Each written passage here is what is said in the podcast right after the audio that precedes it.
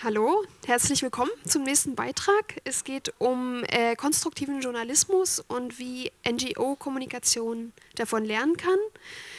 Äh, ich freue mich, dass die beiden, die beiden Referenten vorzustellen, Felix Austen und Thorsten Sewing. Beides sind, äh, sind immer in verschiedenen Bereichen tätig, äh, wechseln da immer ein bisschen die Bereiche, das finde ich ganz spannend. Felix hat eigentlich äh, Physik studiert und ist sozusagen kommt eigentlich aus der Wissenschaft. Ähm, hat dann aber auch in einer Umwelt-NGO in Mittelamerika gearbeitet für eine Weile und war dann aber auch als freier Journalist tätig, unter anderem bei Taz und Bild der Wissenschaft.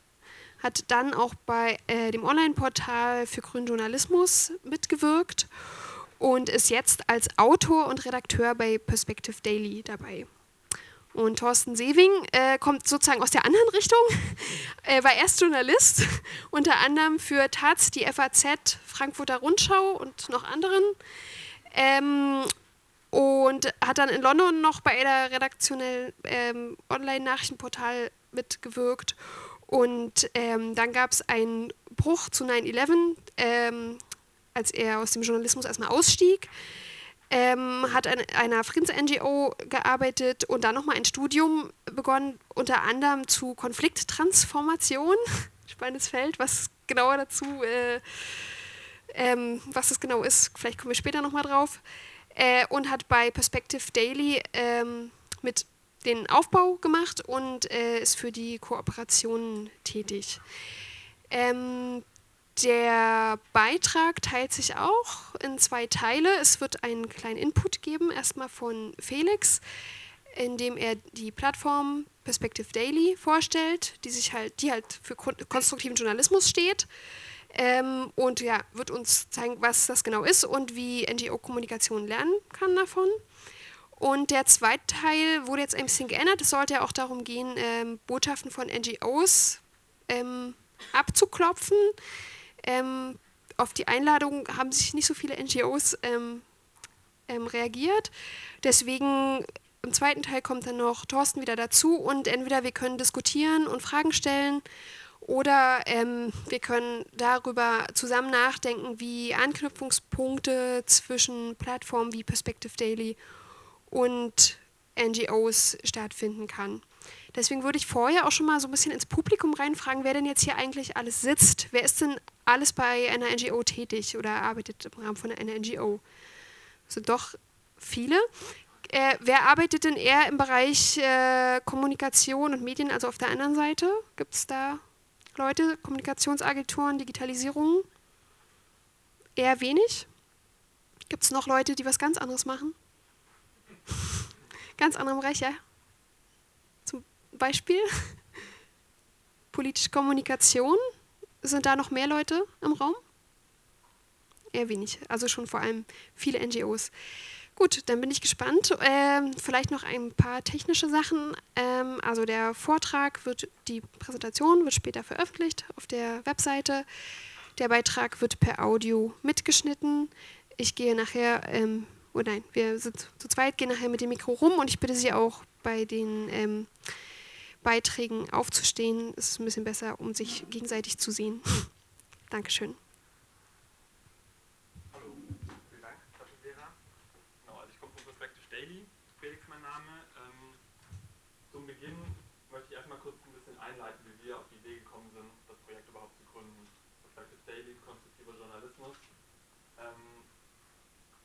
Wir waren einfach konfrontiert, wie die meisten von uns, mit ähm, Informationen, die aus den Medien auf uns einströmen ähm, das ist eine Info aus dem letzten Jahr. 80, ähm, die 80 reichsten Leute ähm, haben so viel Vermögen wie die ärmste Hälfte. Das war die Information vom letzten Jahr, da gab es ein Update dieses Jahr. Zwischen sind es 62. steht ganz eindeutig für Ungleichheit, die uns herrscht, ein äh, Problem auf der Welt. Klimawandel und Flucht sind Probleme, mit denen wir die ganze Zeit konfrontiert sind in den Medien.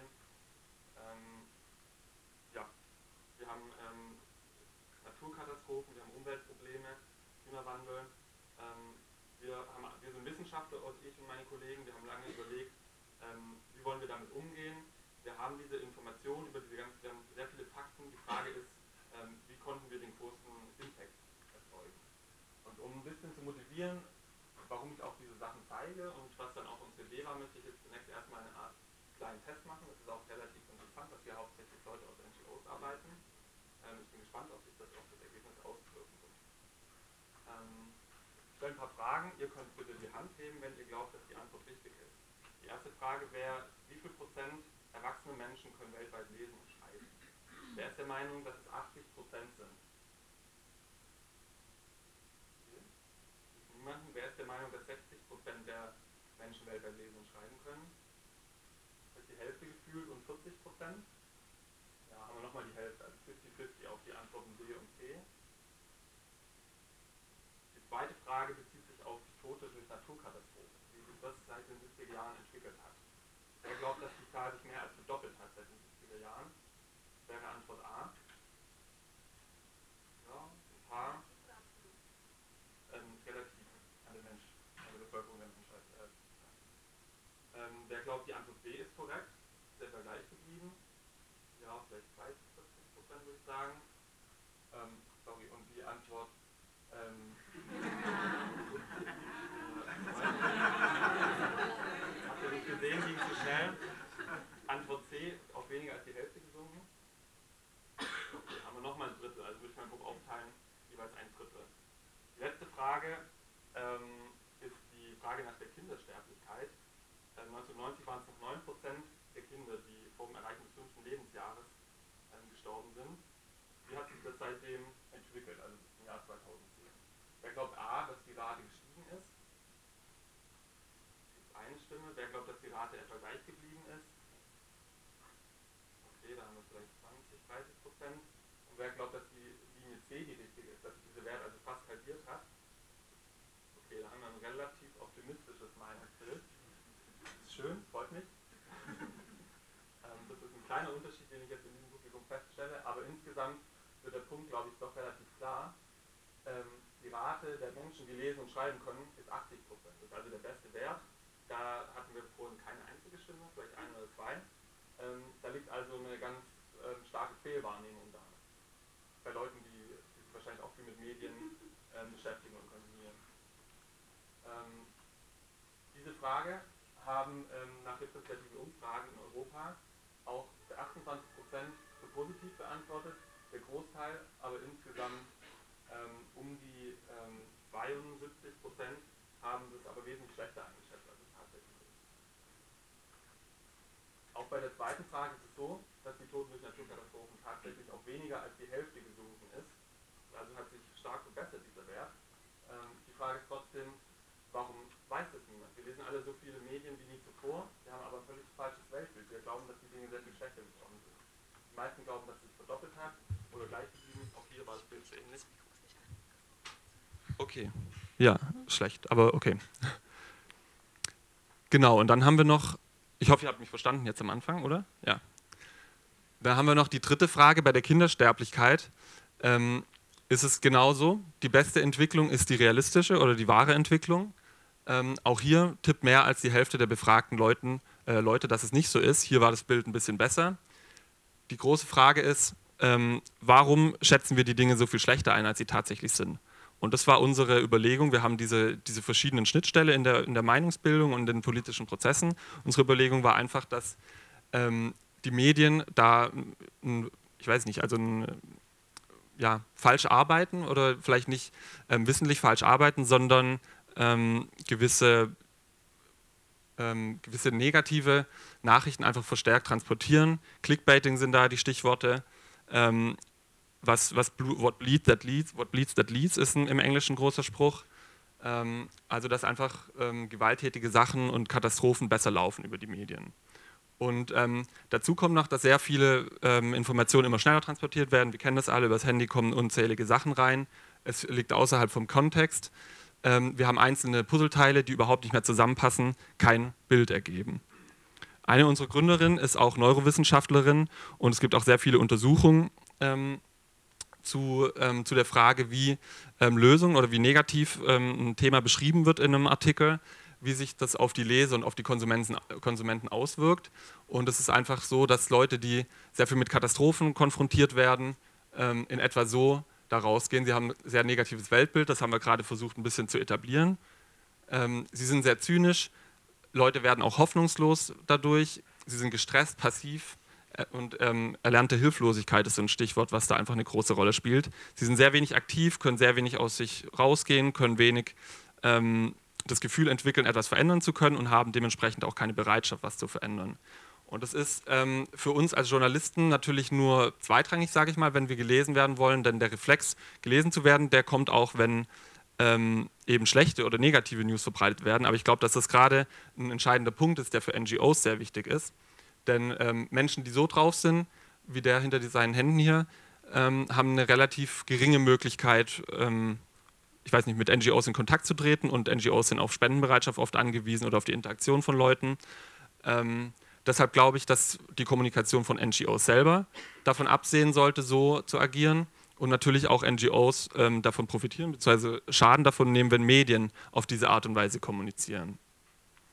Was wir mehr wollen, ähm, sind Menschen, die hoffnungsvoll und aktiv sind, wie diese nette Dame hier, ähm, die zufrieden sind, die ein realistisches Weltbild haben, die wissen, wenn Entwicklungen sich verbessern ähm, und die empowered sind. Die, das heißt, die das Gefühl haben, okay, es gibt Probleme. Ähm, also wir reden nicht von positiven Nachrichten, es ist nicht so, dass alles gut ist. Es gibt große Probleme, aber es gibt eben auch Lösungen, die diskutiert werden können ähm, mit denen kann man die Probleme angehen. Und ähm, solche Menschen sind Menschen, die wir als Konsumenten von unserem Medium haben wollen, aber das sind auch Menschen, mit denen NGOs zusammenarbeiten können. Die Frage ist, ähm, wie bekommt man Menschen, die so sind? Und da ist unsere Antwort eben der konstruktive Journalismus. Ähm, das ist ähnlich, die Idee ist nicht ähm, von uns erfunden, sondern das ist eine Bewegung im Journalismus, die es seit, ähm, ja, seit den 70er und 80ern gibt, die vor allem in den USA und in Skandinavien recht verbreitet ist. Ähm, die Überlegung ist einfach wie bei konstruktiver Kritik, schaut man genau, was läuft scheiße, was ist schlecht, ähm, wo sind die Probleme und was kann man besser machen. Und dabei geht es nicht darum, dass Journalisten Lösungen entwickeln für Probleme, sondern es geht darum, dass Journalisten abbilden, was draußen für Probleme und Lösungen gibt. Das heißt, wir schauen, ähm, nicht nur, was, ich weiß nicht, was falsch läuft in der Politik, in der Wirtschaft, sondern wir schauen auch, was gibt es für gute Ansätze, die diese Probleme bearbeiten können. Was hat die Wissenschaft, ähm, was hat die Zivilgesellschaft oft und eben, was haben auch NGOs für Lösungsangebote für die Probleme. Ähm, wir wollen darauf achten, was es für, für Auswirkungen hat im Prinzip, ähm, was also unsere Berichterstattung und wie sich, ähm, ja, wie sich sozusagen ähm, Probleme und, und die, ähm, an, die Herangehensweise ähm, auswirken auf, auf lange Sicht. Deshalb ist es auch ein wichtiger Bestandteil von konstruktivem Journalismus, lange an den Themen dran zu bleiben, sie weiter zu verfolgen und zu zeigen, dass es eben nicht ähm, einzelne Events sind, die isoliert voneinander stehen, sondern dass, dass es da Verbindungslinien gibt. Ähm, deshalb ist es ein, ein, einfach ein wichtiger Teil, ähm, die Entwicklung von, ähm, ja, von, von politischen Prozessen, wirtschaftlichen Prozessen zu begleiten. Ähm, wir wollen zeigen, dass es Grautöne gibt, ähm, keine roten Überschriften, sondern schwarze Überschriften und ähm, dass die Dinge nicht so oder so sind, sondern dass es viele verschiedene Aspekte von Problemen gibt, dass es auch viele Lösungen gibt. Ähm, es gibt keine Paradelösungen, aber es gibt verschiedene äh, Möglichkeiten, damit umzugehen, die je nach Situation auch äh, überprüft werden müssen. Ähm, und das ist, geht einfach weg von Effekthascherei im Journalismus hin zu einer ruhigeren, distanzierteren Betrachtungsweise die Frage, die immer am Schluss steht für uns in unserem Journalismus, ist, wie kann es weitergehen? Zu unserem Projekt möchte ich kurz sagen, ähm, also wir haben uns crowdgefundet im Frühjahr, ähm, haben über 13.000 Mitglieder gesammelt inzwischen. Ich glaube, wir sind jetzt schon knapp über den 14.000 sogar.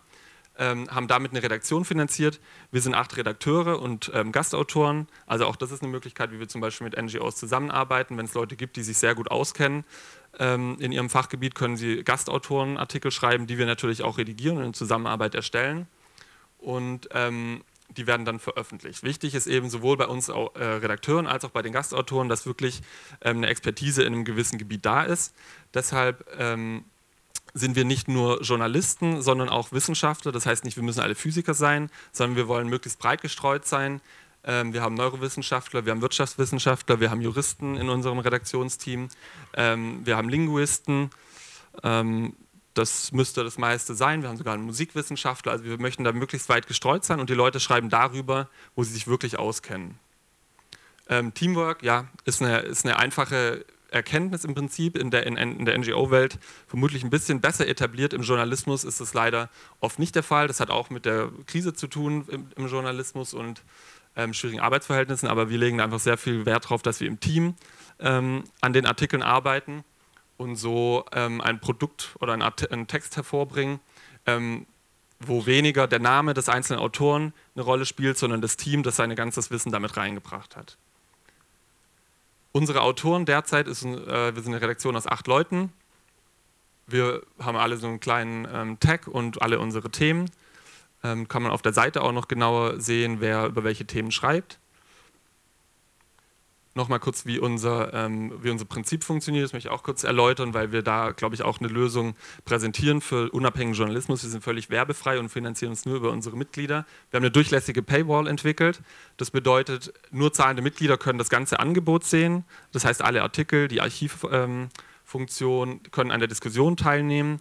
Und ähm, die Durchlässigkeit besteht dadurch, dass ähm, Leser die Links teilen können über Social Media, den, über E-Mail, wie auch immer und dadurch alle Leute von außen auf diesen Artikel zugreifen können. Das ist ein Prinzip, das haben wir auch nicht ähm, erfunden, aber von einem, von einem anderen Medium übernommen und das funktioniert relativ gut. Dadurch haben wir halt, sind wir geschützt genug, dass wir da überleben können und gleichzeitig ähm, den, den, Impact erreichen. Wir wollen natürlich auch, dass wir gelesen werden und ähm, dass sich das Medium weiter verbreitet. Im Moment kosten wir 60 Euro pro Jahr. Ähm, Forum für Austausch ist noch ein Stichwort, ähm, was sich auf die Diskussion bezieht. Ähm, also wir sind sehr bemüht, dass wir auch eben eine konstruktive Diskussion unter den Artikeln etablieren. Das ist auch ein Thema, ähm, das online sehr selten gut diskutiert wird. In anderen Medien gibt es das leider viel zu selten. Ähm, bei uns kann man nur mit Klarnamen diskutieren. Und ähm, bisher entwickeln sich da auch sehr spannende Diskussionen, muss man sagen. Wir kuratieren das gut und die Leute haben wirklich die, die, also das Bedürfnis, sich da, ich sag mal, zu guten Benimmregeln, ohne dass es jetzt zu ähm, piefig klingen soll, aber einfach ohne ähm, ähm, Hate Speech oder andere Dinge da austauschen zu können. Das Thema hatten wir schon im anderen ähm, Kommentar. Das ist äh, durchaus ein Problem für viele Medien. Da sind wir jetzt angekommen. Wir haben 14.000 zahlende Mitglieder. Ähm, das Motto sozusagen, das unser, unser ganzes Schaffen zusammenfassen soll, ist, das Reden über Probleme schafft Probleme, das Reden über Lösungen schafft Lösungen. Ich möchte jetzt noch mal kurz ähm, damit man auch sieht, wie unser Medium aussieht, ähm, kurz ein paar Artikel zeigen, die wir in letzter Zeit veröffentlicht haben. Ähm, unsere Gründerin ist quasi ist Neurowissenschaftlerin, das heißt, wir haben auch versucht, ähm, unser Medium so zu gestalten, dass dass es eine gute Leseerfahrung ist, dass es einfach ist, dass es nicht zu ähm, wirr ist, wie man das von vielen Seiten kennt. Ähm, sozusagen eine Magazinleseerfahrung, also die Leute, die sich vom, aus dem haptischen Zeitalter hinterher trauern, dass die sich auch im digitalen Zeitalter mal aufgehoben fühlen. Und ähm, kann ein paar Sachen zeigen. Also wir arbeiten viel mit Illustratoren, ähm, um die Texte schön, schön aufzubereiten wir, wir sind alle Wissenschaftler und legen viel Wert auf ähm, Transparenz und Quellenarbeit, ähm, haben deshalb hier ähm, so Elemente eingebaut. Wenn wir, wenn wir irgendwelche Zahlen nennen, dann ist da kein Hyperlink im Text, der lenkt ab und führt weg von der Seite. Es gibt genügend Untersuchungen, dass sowas den Lesefluss untersucht. Ähm, hier gibt es an der Seite für Leute, die das interessiert, die Quelle. Wir haben auch festgestellt, dass sehr viele Leute das sehr schätzen, obwohl sie es gar nicht so sehr nutzen, aber zu wissen, da sind Quellen da und es ähm, fundiert auf etwas ähm, und ist nicht an den Haaren herbeigezogen, das äh, sorgt für viel Vertrauen bei vielen Leuten. Das sind Links, da landet man dann direkt auf den anderen Seiten. Was, auch noch, ähm, was wir auch noch als Element haben, sind die sogenannten Klapper es gibt immer, wenn ähm, irgendwie eine Zusatzinfo Info an einer bestimmten Stelle ist, die für manche interessant ist, die es gerne genau wissen möchten, und andere lieber den Quick Read haben, kann man hier die Info ein- und ausblenden. So, da kann man noch ein paar, ähm, noch haben wir hier noch, ja, ach so, ich muss kurz, ähm, dann gehe ich erst kurz zu diesem Text. Ähm, hier ist auch ein Beispiel, wo es um, um ein Projekt in ähm, Namibia ging, also im Prinzip um die Arbeit von Wissenschaftlern, die aber auch mit NGOs zusammen stattfindet. Deshalb habe ich diesen Text ausgewählt. Ähm, ist ein gutes Beispiel, wie wir quasi über diese Arbeit berichten, ausgewogen.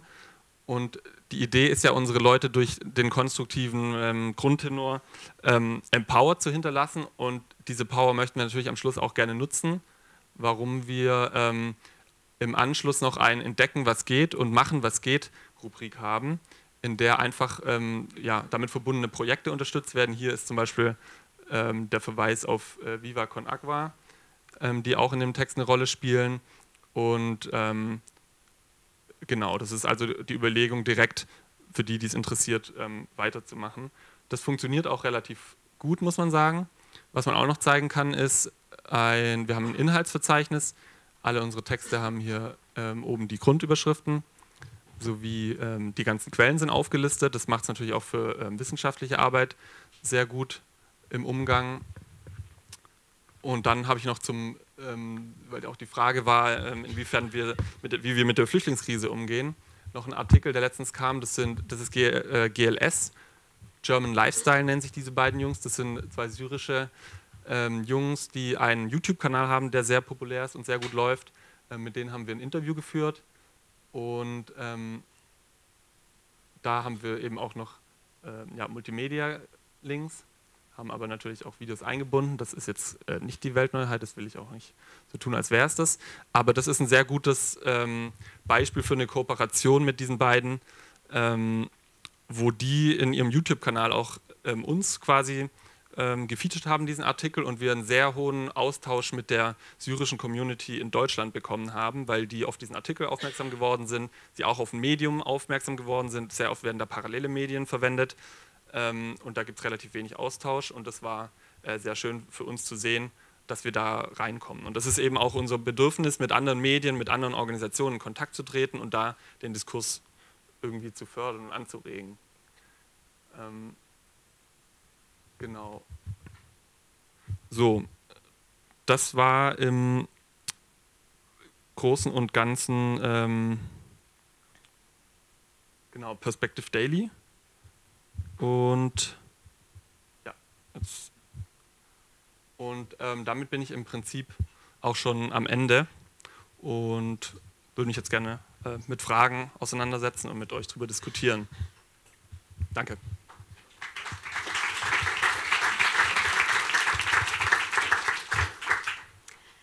Ja, vielen Dank für den Vortrag.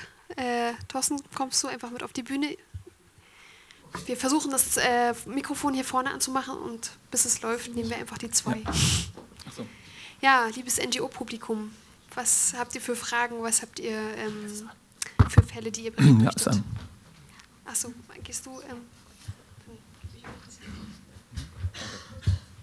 Äh, hallo, Denise von Vier Pfoten. Ich weiß nicht, ob ich das verpasst habe, aber könntest du noch mal ganz kurz sagen, wie der Ablauf ist, wie ihr zu euren Themen kommt und wie NGOs euch quasi neutral besprochen nutzen mhm. können? Mhm. Ja.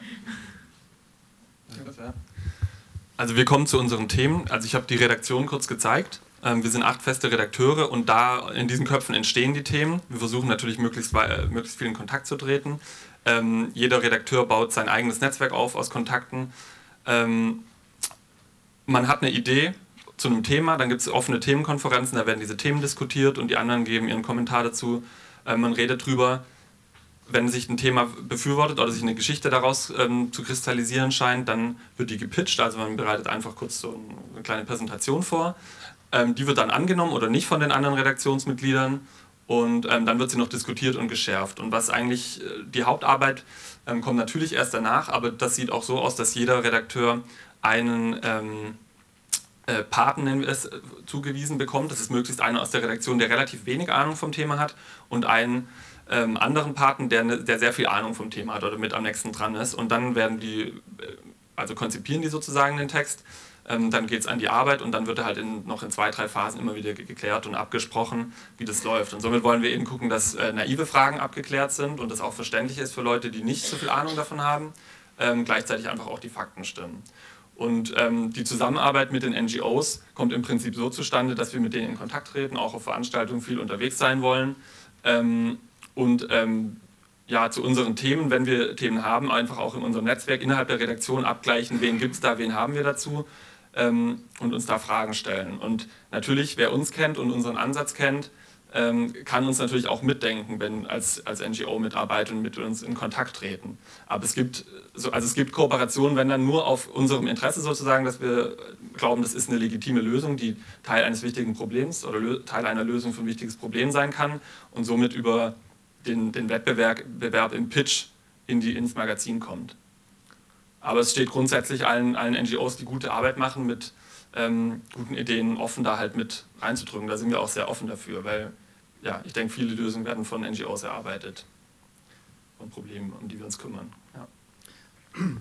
Genau, ich denke, es ist schon wichtig zu sehen, dass wir ja eine Plattform sind, die eben eine entsprechende Lösungsorientierung äh, sieht und, und sehen will und äh, damit natürlich auch den NGOs äh, eine, eine, Plattform bietet. Und ich glaube, wir können da, ähm, wir können da viel erreichen, äh, wenn äh, direkt ein Thema von der NGO kommt und wir wissen, äh, wir, können, wir können dieses Thema umsetzen. Also wir, wenn, wenn das schon auf einer professionellen Art und Weise uns erreicht, als, als Form von einem, von einem Pitch, eben quasi wie das, was Felix eben innerhalb der Redaktion geschildert hat, ähm, dann ist das ja für uns relativ leicht zu sehen, wie man damit umgehen kann. Und das kann dann auch äh, zu, zu weiteren äh, ähm, das kann bis zu einer Kooperation führen, wie wir sie beispielsweise ja auch mit dem Wuppertal-Institut haben zum Beispiel. Ja. Ähm, ja, noch ganz kurz was dazu. Also ähm, wir behaupten nicht, dass wir irgendwie neutral sind oder objektiv als Journalisten. Ähm, davon haben wir uns verabschiedet. Aber es ist so, dass wir natürlich ähm, ein Stück weit transparent sein wollen als Journalisten. Ähm, neben den Texten von uns Autoren gibt es aber eben noch Texte von Gastautoren. Und das können Leute sein, die im besten Fall auch gut schreiben können. Das ist uns natürlich auch wichtig. Ähm, die aber auch ähm, aus solchen Organisationen kommen können. Und wenn es Leute gibt, die sagen, sie sind auch Autoren und ähm, haben da Interesse an der, an, an der Veröffentlichung, dann ist das für uns, wenn es eben diesen Qualitätssicherungsprozess durchläuft, durchaus eine schöne Option. Vielen Dank für den spannenden Vortrag. Ähm, als Ziel von dem konstruktiven Journalismus hast du genannt, dass Menschen sich empowered fühlen, hoffnungsvoll, aktiv. Und danach die Frage aufgeschmissen, ähm, wie bekommt man Menschen, die so sind? Und ich habe mich darum wiederum gefragt, ähm, zieht ihr mit diesem Journalismus nur Leute an, die eh schon aktiv sind, die eh schon empowered sind? Oder wie kann man auch Leute erreichen, die sich vielleicht eben noch nicht so fühlen und eher die Eigenschaften erfüllen, die ihr vorher genannt hattet? Ja, das ist, glaube ich, ein Stück weit die, die Gretchenfrage. Wie bekommt man die oder die Nachricht an die Leute ran, die es nicht wissen wollen? Ähm, können wir natürlich nur begrenzt beantworten. Also die Erfahrung, die wir aus unseren Mitgliedern haben, ähm, ist, dass es sehr viele Leute gibt, die sich, die auch das sagen oder zumindest die sich bei uns melden, die sagen, sie haben sich von ähm, regulärem Medienkonsum abgewendet eher. Ähm, wir haben auch eine relativ hohe Leserschaft unter älteren Herrschaften, sag ich mal, die nicht so in, in den ganzen äh, Informationsströmen so stark drin sind und sich da auch bewusst ausnehmen und sich einfach auch danach sehen, ähm, Informationen zu konsumieren, die eben so einen gewissen Spirit transportieren und fundiert sind und langsam sind und unabhängig. Also wir machen das sehr transparent, dass wir sehr unabhängig sind und ähm, so diese ganze Idee, die ich ähm, erklärt habe, geschätzt habe. Ähm, wie wir an andere Leute rankommen, ähm, ist eine gute Frage. Also auch bei 13.000 Leuten gibt es auch zu diesen Themen, über die wir schreiben, sehr kontroverse Meinungen. Wir hatten einen Artikel über das Gendern, wo wir versucht haben, das ähm, sehr neutral und ausgewogen zu berichten. Ähm, aber man hat natürlich Leute, die, also man erwischt auf jeden Fall auch welche, die da sehr ähm, skeptisch sind. Und auch Thema Klimawandel hat man immer, auch in Deutschland, Leute, die ähm, überraschend sehr andere Meinungen dazu haben. Aber ansonsten, Öffentlichkeitsarbeit ist ein Riesenthema. Da ähm, versuchen wir über, über so, soziale Medien an Organisationen ranzugehen und ähm, ja. Zu dem, zu dem Punkt vielleicht ganz kurz. Ähm, da ist natürlich äh, eine Zusammenarbeit mit, mit NGOs ähm, äh, sehr, äh, sehr sinnvoll. Man kann sich da schon Kooperationen vorstellen, wo wir dann beispielsweise ähm, äh, Content in, in Newsletter äh, reinspielen, ähm, äh, der natürlich inhaltlich zu tun haben muss mit der entsprechenden NGO und wo man dann äh, sehen kann, äh, dass, dass wir da mit ein, ein Reach kriegen. Das sind zwar auch schon Leute, die aktiv sind, wie du sagst, ähm, aber das ist ähm, für uns äh, ein sehr wichtiger Aspekt, eben um, um auch eine, eine Reichweite herzustellen. Also da sind wir auch sehr offen für und solche Tauschs, so Content-Tauschs dann zu machen so wie ihr eure Plattform vorgestellt habt ähm, die, und mit den Ansätzen und den Ansprüchen daran, ist, ähm, soweit ich es jetzt verstanden habe, auch nur eine bestimmte Art von Beiträgen möglich, also eher tiefgründig, längere Sachen, reportagenartig. Wie kann konstruktiver Journalismus auch aufs Tages, auf die tagespolitischen Nachrichten übertragen werden? Ist das eine Möglichkeit? Gibt es da irgendeine Rolle, die also dieser Journalismus einnehmen kann oder ist es eigentlich nicht möglich? Also danach ähm, werden sich ja auch nochmal die Zielgruppen ändern oder das, was ähm, der Journalismus überhaupt erreichen kann. Also ich würde sagen, also die, die Grund, also der, der erste Herangehensschritt eines Journalisten ist, dass er gewisse Fragen sich stellt und gewisse Fragen anderen Leuten stellt.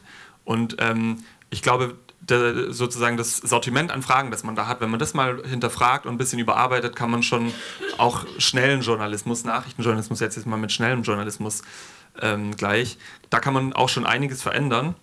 Ähm, aber wie wir konstruktiven Journalismus auffassen, hat es sehr viel auch mit ähm, Entschleunigung zu tun. Das ist einfach so. Also wir wollen, dass unsere Autoren Zeit haben, um ordentlich zu recherchieren, ähm, dass sie Zeit haben, das zu entwickeln, dass es eben durch diese Peer Review geht in unsere Redaktion. Ähm, das, hat, das, ist bei uns, das ist uns schon wichtig. Also wir, Tagesaktualität versuchen wir zum Teil so abzubilden, dass wir einfach im Voraus schauen, ähm, was stehen für wichtige Termine an. US-Wahl jetzt zum Beispiel, klar, da gucken wir, dass wir Artikel haben, die wir vorbereiten können ähm, die dann aber auch zeitlos sind. Ähm, brauchen wir, weil wir lange davor anfangen. Wir gehen nicht jetzt konkret darauf ein, wer gewinnt oder nicht. Ähm, aber das ist, ähm, das ist unser Versuch. Aber das sind die Leute, die zu uns kommen, die wollen das nicht und die suchen das nicht. Und ähm, wir sind davon überzeugt, wir haben nicht zu wenig ähm, tagesaktuelle, schnelle Nachrichten, sondern das Problem ist einfach, dass wir viel zu viel davon haben. und ist eine berechtigte Frage, wenn man auch, wenn man schnellen Journalismus macht, wie kann man das reformieren? Da würde ich einfach sagen, sich ein paar so Grundfragen auch erstmal zu überlegen, die man anders stellen kann. Äh, wie kann es weitergehen, ist die große Frage. Ähm, ja, aber es ist nicht, es steht nicht bei uns oben auf der Agenda, tagesaktuell oder, oder noch schneller zu reagieren.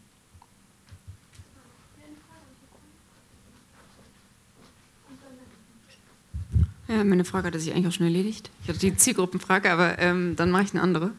Und zwar ähm, jetzt mal übertragen auf Kommunikation von ähm, NGOs.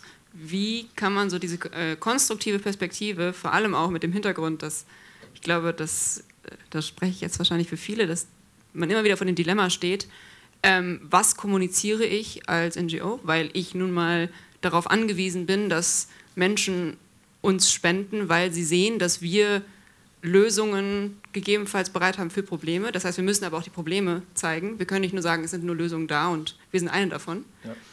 Wie können wir das trotzdem übertragen? Dass wir versuchen, da auch irgendwie so die Ansätze aus diesem, wir sind ja nicht nur journalistisch unterwegs, sondern das ist eher so Mittel zum Zweck. Also wie, wie, ich schon gesagt habe, wir reden nicht nur über Lösungen, weil eine Lösung macht keinen Sinn ohne ein Problem, das sie, das sie zu lösen versucht. Das ist vollkommen klar. Ähm, das ist auch wichtig. Aber ich glaube, der entscheidende Schritt ähm, ist es einfach nicht da, dabei aufzuhören und, zu, und ähm, ähm, zu sagen, was alles schlecht ist. Wir ändern das, Punkt aus, sondern wirklich zu diskutieren, wie das gemacht wird. Ich glaube, wenn Leute das verstehen und nach ähm, vollziehen können, was, da, was die, also das hat auch viel mit Transparenz dann zu tun, gerade bei NGOs, ähm, sehen, wie da gearbeitet wird, wie konkret aus einem Euro, ich weiß es nicht, irgendwo jetzt bei meinem Beispiel von diesem Wassertext, ähm, da irgendwie ein bisschen Wohlstand erwächst in der Wüste, dann ähm, glaube ich, gibt es ein ganz anderes Gefühl. Also ich glaube, man, man muss dem einfach Platz einräumen, ähm, die Arbeit konkret mehr zu beleuchten, denn bei NGOs ist die Arbeit ähm, die Lösung. Würde ich, mal, würde ich so sagen, ja. Ist es. Ja, okay. Ja, hallo, für mich auch nochmal sehr spannender äh, Beitrag. Äh, relativ praktische Fragen. Habt ihr Erfahrungswerte, wie lange es durchschnittlich dauert, so einen Prozess mit euch zu durchlaufen, wenn man jetzt mit an euch herantritt mit einem bestimmten Thema? Ähm, klingt jetzt für euch natürlich, weil ihr diese Transparenz auch gewährleisten wollt, sehr, sehr intensiv, was da passiert mit dem Pitching, mit der Auswahl, mit der Zusammenarbeit selber. Habt ihr da Erfahrungswerte, die ihr teilen könnt? Also wir als Autoren versuchen innerhalb von alle zwei Wochen einen Artikel zu veröffentlichen. Ähm, das, wie das mit der, mit der Arbeit mit Gastautoren aussieht, ist es sehr unterschiedlich. Also das hängt davon ab, in welchem, also wie gut die Pitches reinkommen. Offiziell machen wir es so, dass ähm, Leute Exposés einreichen können und wir als Autoren die dann ähm, auswählen. Und das kann natürlich manchmal sein, dass die eine Weile liegen, wenn wir sehr viele andere Sachen haben. Aber konkret, wenn ein guter also ich meine, über den persönlichen Kontakt und wenn man angefixt ist, dann geht es oft auch schneller, weil wir ähm, schon auch natürlich den Bedarf an Beiträgen haben. Ähm, ich, ich weiß es nicht, ich würde mal sagen, die ein oder andere Woche, um, um, um es ein bisschen konkreter zu machen. Also je nachdem, wie ausgereift der Text ist, wie schnell der Schreiber ist, wie viel ähm, wir da auch zu ändern haben. Es gibt halt Texte, da sagt man, wow, das ist, ist ein super Ding, da geht man einmal rüber. Und dann gibt es andere Texte, da wird ordentlich dran rumgearbeitet.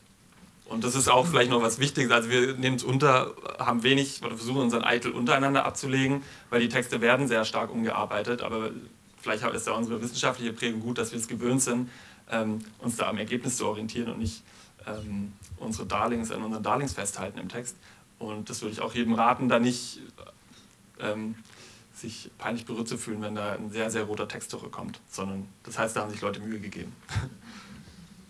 Vielleicht kurz noch als Ergänzung, dass es natürlich helfen kann, dann auch zu schauen, ähm, was eigentlich die, äh, die acht äh, äh, Autoren, die wir im Team haben, an, an Schwerpunkten haben, was sie schon geschrieben haben, um einfach zu sehen, in welche Richtung ähm, so ein Pitch dann auch gehen kann, dass man vielleicht gleich sagen kann, ach, das ist doch ein Text, der, ähm, der hat mit Islam, Islamwissenschaften im weitesten Sinne zu tun. Da wäre Juliane sehr geeignet dafür beispielsweise. Ne? Wenn, wenn, man, wenn man so Sachen dann eben sieht, ähm, sich dann, das kann die Sache natürlich ähm, vereinfachen dann auch.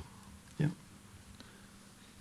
ja also das empfehle ich auf jeden Fall. Klar, ihr könnt gleich gerne auch auf mich zukommen, aber generell ähm, sind wir alle auf unserer Seite gut präsent und gucken, welche Themen macht welcher Autor, dann auf die Leute gezielt zugehen. Das ist empfehlenswert. Ja, ich habe noch eine Frage zu dem ähm, Journalismus, weil eben haben wir schon kurz an die oder ähm, die NGOs angesprochen, aber kurz nochmal zu dem äh, Journalismus. Ihr habt ja selbst gesagt, dass, dass ihr quasi neue Wege gehen wollt. Ähm, ich sehe da auch schon große Unterschiede zum klassischen Journalismus, wenn man ihn so nennen kann. Jetzt aber trotzdem, auch wenn es vielleicht nicht eure Einstellung ist, äh, weil ihr nicht so gerne über schlechte Sachen redet, aber vielleicht könntet ihr nochmal die Aspekte nennen, die euch quasi an der an diesem klassischen Journalismus, den ihr ja irgendwo auch kritisiert mit eurer neuen Konstru Konstru ähm, konstruktiven ähm, Arbeit, ähm, inwiefern ihr den kritisiert? Und vielleicht noch eine kurze Frage zu den äh, Mitgliedern, die ihr habt. So nennt ihr die wahrscheinlich, die, die zahlenden Mitglieder. Ähm, inwiefern ihr mit denen auch Kontakt habt, weil viele entscheiden sich ja bewusst dafür, vielleicht jetzt da ihr Geld reinzustecken und nicht in den Spiegel oder sowas ähm, an der am Kiosk und inwiefern Sie vielleicht auch Ansprüche stellen, ähm, Einfluss auf den Inhalt zu nehmen. Vielleicht passiert sowas. Ich kann mich erinnern, dass es schon andere Medien gab, die auch ein Crowdfunding-Modell hatten, wo es zumindest mal Kritik gab. Jetzt vielleicht nicht unbedingt konkret auf Inhalt, aber vielleicht auf, wir wollen mehr Artikel sehen, ähm, etc. Ja, also zur, zur Kritik an den, an den herkömmlichen Medien, ähm, das ist also das ist schwierig, da sehr konkret zu werden natürlich, weil, das, weil da, da haben wir auch, äh, tun wir uns auch keinen Gefallen mit.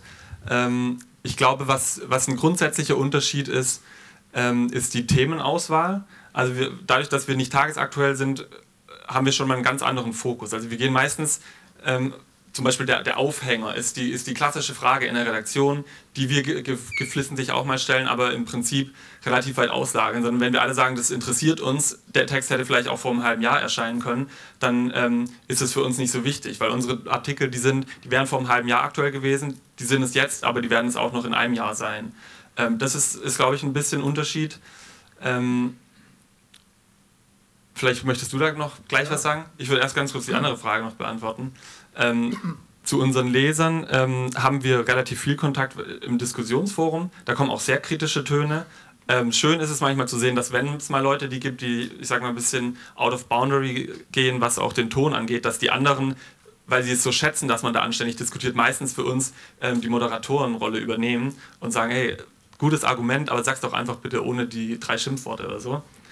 Ähm, das, das passiert. Die Leute ähm, schreiben uns unheimlich viele E-Mails. Wir haben auch schon einige Leute gehabt, die haben angerufen. Ähm, da ist eine, eine, ältere Dame aus, äh, aus Ostdeutschland zu uns nach Münster gefahren, weil sie das Projekt einfach super findet und hat gefragt, wann kann ich kommen. Und die kommen dann einfach vorbei, sitzen eine Stunde da an der Redaktion dabei und wollen, wollen einfach ein bisschen zuschauen.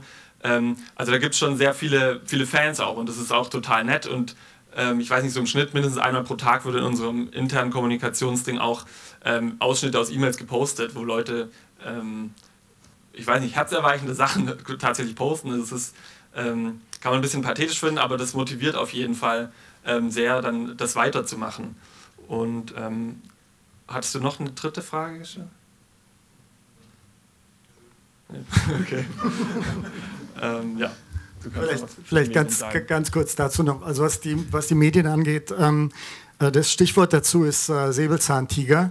Ähm, wir äh, leben heute noch äh, in, in einer Welt äh, und die Medien machen das eben genau so mit dem, mit dem Only What Bleeds Leads, ähm, dass wir wirklich, ähm, wir sind geprimed, wie man, wie man sagt, also wir sind eingestellt auf, auf schlechte Nachrichten. Wir nehmen schlechte Nachrichten äh, eher wahr als gute Nachrichten und ähm, äh, beachten sie mehr und deshalb äh, sind sie eben attraktiver und haben höheren Wert und werden mehr gepusht und mehr produziert. Und äh, ich denke, das kann man einfach so sagen, dass ähm, das die, die, die reale Medienwelt ist und dass wir versuchen, da ganz bewusst etwas gegenzusetzen. Und ähm, zu den Mitgliedern äh, kann man vielleicht noch äh, addieren zu der gesamten Diskussion in den Foren, ähm, dass es ganz wichtig ist, dass auch die Autoren eben immer dabei sind und äh, in die äh, Diskussion auch eingreifen und moderieren, ähm, dass das eben wirklich auch eine, eine, ein Diskurs ist zwischen dann auch den Gastautoren, also auch wenn jemand als, als Gastautor von der NGO etwas, etwas äh,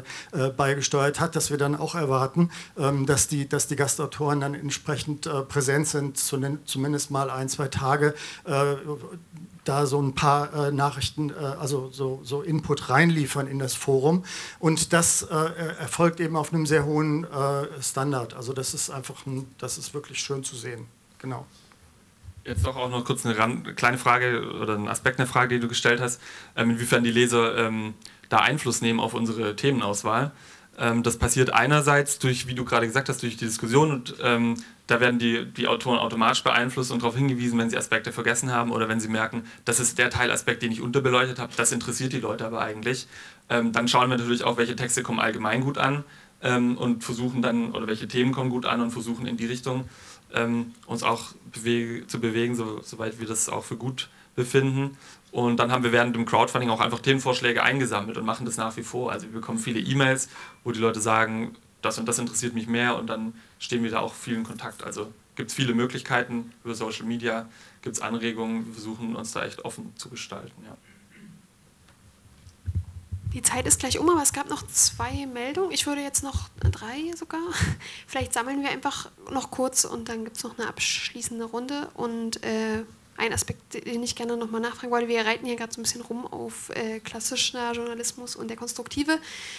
Es gibt ja jetzt auch trotzdem Zeitschriften, die sich auf die Fahne schreiben, wir machen kritischen Journalismus oder irgendwas. Ich denke, Taz, ihr habt beide bei der Taz mal gearbeitet. Bei dir dann, glaube ich, noch vor dem Bruch von 9-11. Vielleicht könnt ihr dann auch noch mal kurz darauf eingehen, was, was macht ihr da anders? Also es ist ja das tagespolitische ein bisschen, vielleicht das noch von mir als Input, aber ich würde jetzt noch die anderen beiden drei Fragen sammeln. Eins, zwei, drei hier vorne und dann an euch nochmal übergeben.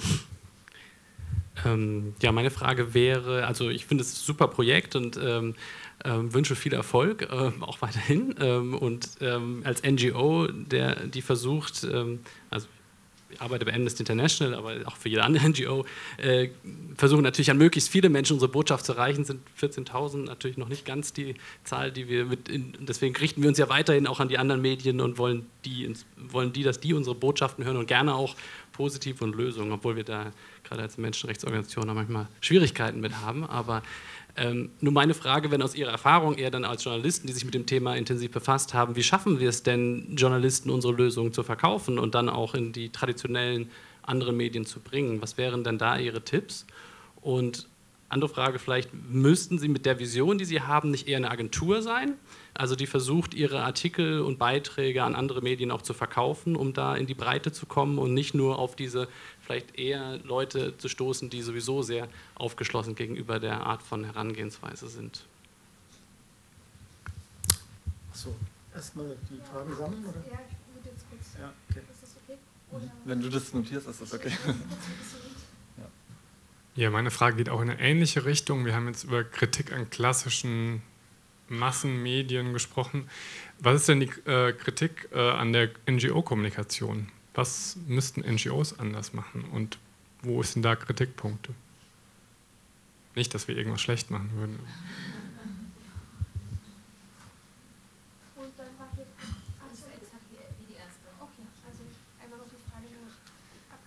zu anderen kritischen Journalisten? Sollten eine Agentur sein? Äh, wie kann man das in den klassischen Journalismus übertragen und was ist die Kritik an NGO-Kommunikation?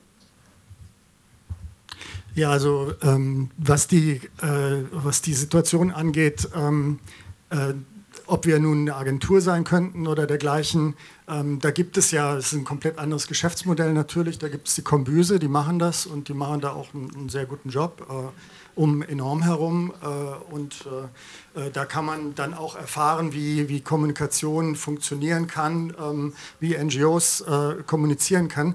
Ähm, insgesamt glaube ich, ist ein bisschen, äh, und das hat natürlich so eine Erwartungshaltung, das Managing of Expectations oder so, Erwartungshaltung äh, hier in dem Workshop. Ähm, äh, nicht ganz eingelöst, weil wir einfach, wir haben keine, äh, keine Kampagnen, kein Kampagnenmaterial bekommen, um jetzt wirklich sagen zu können, äh, wir bereiten uns vor, wir wollten ja einen Workshop draus machen und dann wirklich darauf drauf, drauf hinarbeiten, wie kann man ähm, bestimmte NGO-Kommunikation konstruktiv ähm, dekonstruieren sozusagen, um zu schauen, wie man das dann so weiterentwickeln kann, dass das dann eben auch für die, für die NGOs ähm, ähm, ein, ein Ansatz ist, mit dem sie sich dann beschäftigen können. Das äh, ist klar, das, das konnten wir im Moment nicht, nicht leisten. Insofern ähm, fällt die Frage ein bisschen hinten runter, aber vielleicht hast du da noch ein bisschen Input dazu.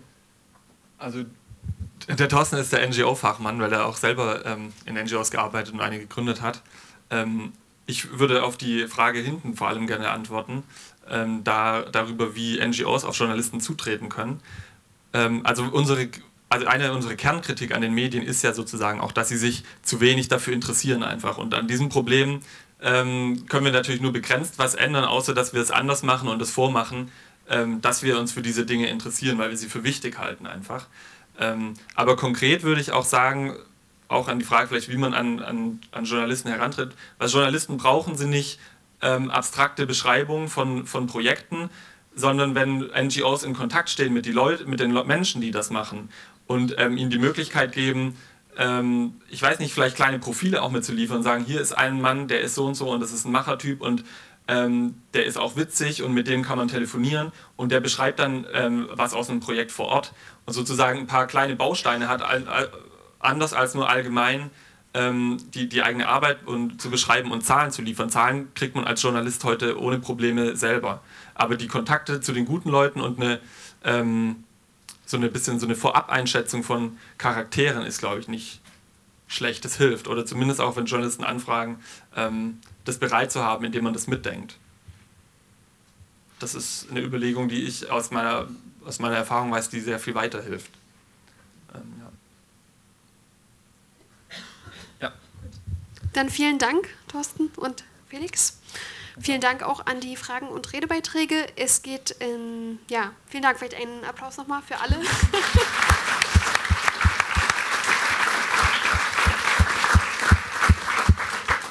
äh, der Tag neigt sich dem Ende, es ist schon dunkel. Es gibt noch eine Debatte, die in zehn Minuten im großen Saal stattfinden wird. Bis gleich.